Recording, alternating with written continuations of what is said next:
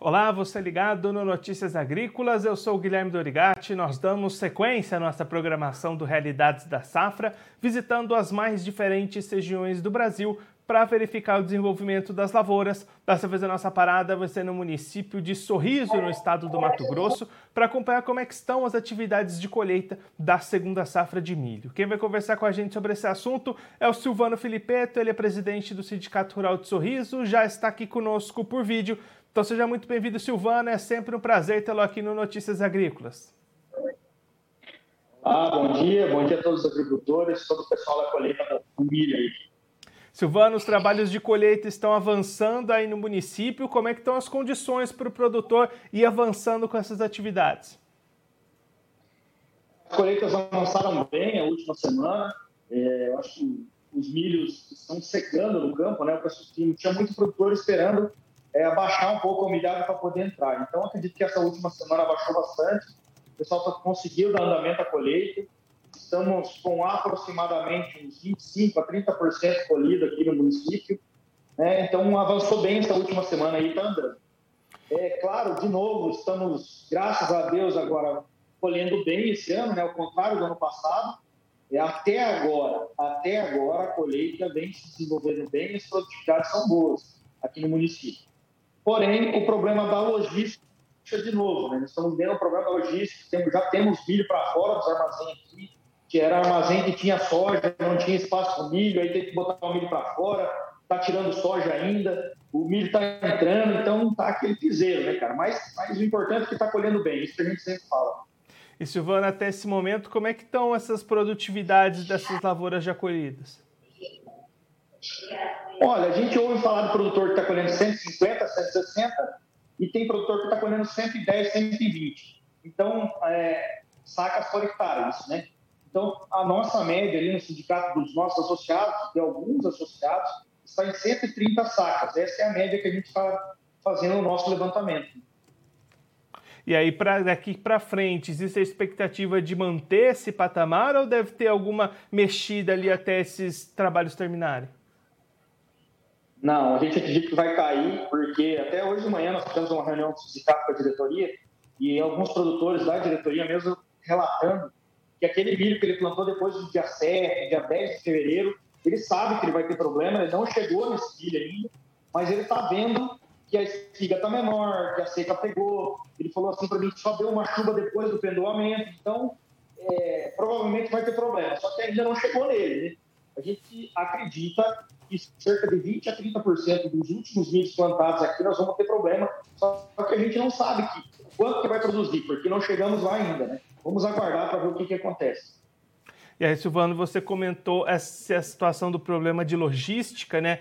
Existe alguma alternativa para o produtor tentar driblar essa situação? Ele vai ficar à mercê mesmo dessa situação de esperar a soja sair, entrar milho? Como é que está essa situação, essa distribuição das cargas colhidas? A opção é o silo bolsa, tem um monte de gente tá partindo silo bolsa, né? É, nós temos é, os armazéns, agora a gente não sabe que até que ponto vai ter espaço a mais nesses armazéns ou não.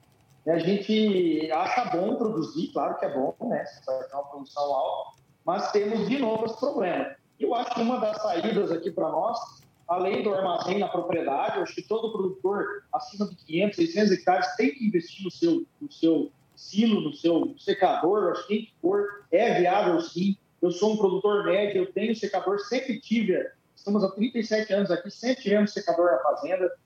Colocamos o silo faz uns 6, 7 anos. Estou querendo colocar outro, agora estamos querendo aumentar. Mas eu acho que a verdadeira saída é a gente ter a ferrovia. A partir do momento que a gente conseguir duplicar essa BR-63, que está um caos, é a rodovia da morte aqui no Mato Grosso. E também a ferrovia, nós precisamos da Ferrogrão também, partindo de Sinop até Santarém, cara. Precisamos que isso saia. Precisamos que esses entraves jurídicos que existem aí destravem. Foi tirado até da pauta da votação, é um absurdo isso. Não, não saber nem para que lado que vai, né? Então, assim, não é que foi votado e decidiu, nem decidiu. Não se sabe o que, vai acontecer com o Grão. Temos a Ferro Norte aí que está vindo até Lucas do Rio Verde, né? E é, isso vai nos ajudar muito nessa logística. Porém, eu acho que o principal no momento agora, o produtor tem que se atentar, é fazer o silo na propriedade, ou o silo bolso agora, para tentar escapar desse momento crítico. Mas a BR-63 duplicada e as ferrovias, eu acho que é a saída. E futuramente as hidrovias também, que a gente sabe que é o meio de transporte mais barato possível.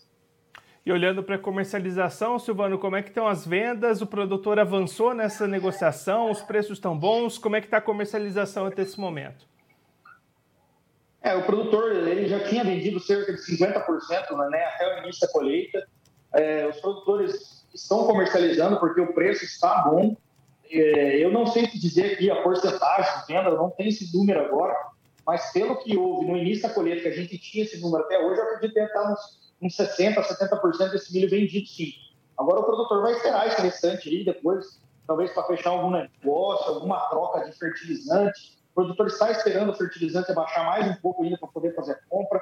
Porém, tem uma questão de logística de novo do fertilizante. Quanto mais demora para comprar fertilizante, mais problema de logística você vai ter na entrega desse fertilizante. Então, é, tem que ver onde é que está o ponto de equilíbrio aí, até onde eu posso esperar para comprar e aonde eu posso comprar para não ter problema de entrega também e ter um preço bom. Então o produtor está tá nesse meio aí, está tá sem saber o que fazer ainda.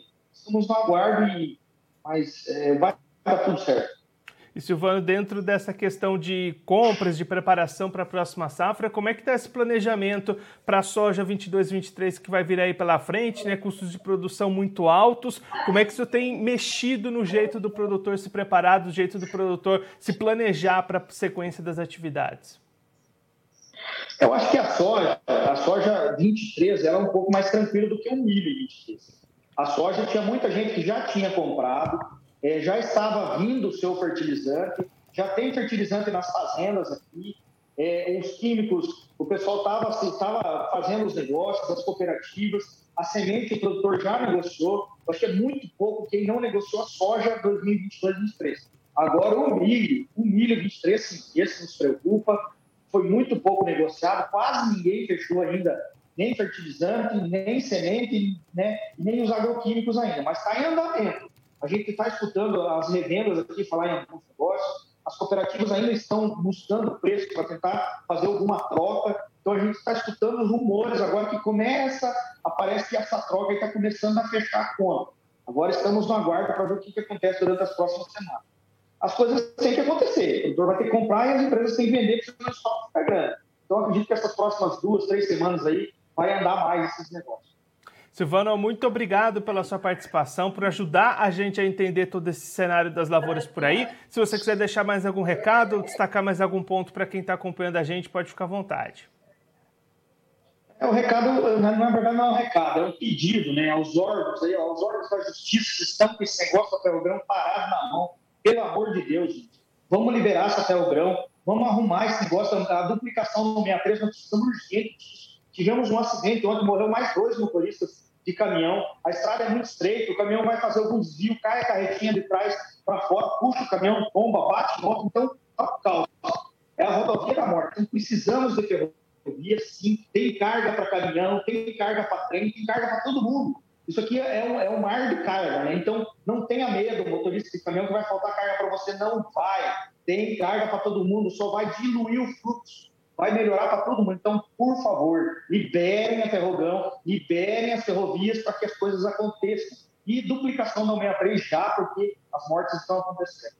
Um abraço a todos, que Deus nos abençoe e que a logística flua sempre. Silvana, mais uma vez, muito obrigada. A gente deixa aqui o convite para você voltar mais vezes, a gente trazer os números finais do milho por aí e acompanhar também como é que vai ser o plantio da soja. Um abraço, até a próxima. Até mais, obrigado. Esse, o Silvano Felipeto, ele que é presidente do Sindicato Rural de Sorriso, no estado do Mato Grosso, conversa com a gente para mostrar como é que estão as atividades de colheita da segunda safra de milho lá no município. Silvano destacando que entre 25% e 30% das lavouras já foram colhidas lá em Sorriso, e aí produtividades entre 110 chegando até 160 sacas por hectare, uma média inicial de 130 sacas por hectare. A expectativa é de que conforme os trabalhos forem avançando, essa média recue um pouco, até porque aqueles milhos plantados depois do dia 10 de fevereiro sofreram um pouquinho mais com o período sem chuvas, e essa produtividade deve ser reduzida. A gente vai seguir acompanhando conforme esses trabalhos forem avançando. O que preocupa nesse momento é com relação à logística. Silvano destacando que os armazéns ainda estão com bastante soja, muitas cargas de milho chegando para entrega sem ter espaço para armazenamento E aí as opções do produtor são investir em silos, em silo bolsas, para conseguir fazer esse armazenamento dentro da própria propriedade e a esperança do produtor de que questões logísticas lá do estado possam ser resolvidas daqui para frente. Silvano destacando a duplicação da BR-163 e também a instalação de ferrovias como a Ferrogrão, a Ferronorte, tudo isso pode ajudar nessa distribuição da produção do Mato Grosso. Esse problema logístico é recorrente. Toda colheita de safra a gente traz essa situação por aqui, o produtor sempre preocupado, sempre esperando uma resolução daqui para frente. É isso que o Silvano destacou bastante aqui para a gente nessa conversa. Bom, eu vou ficando por aqui, mas a nossa programação continua Notícias Agrícolas 25 anos ao lado do produtor rural. Participe das nossas mídias sociais no Facebook Notícias Agrícolas, no Instagram, arroba Notícias Agrícolas e em nosso Twitter, arroba Notiagre. E para assistir todos os nossos vídeos, se inscreva no YouTube e na Twitch Notícias Agrícolas Oficial.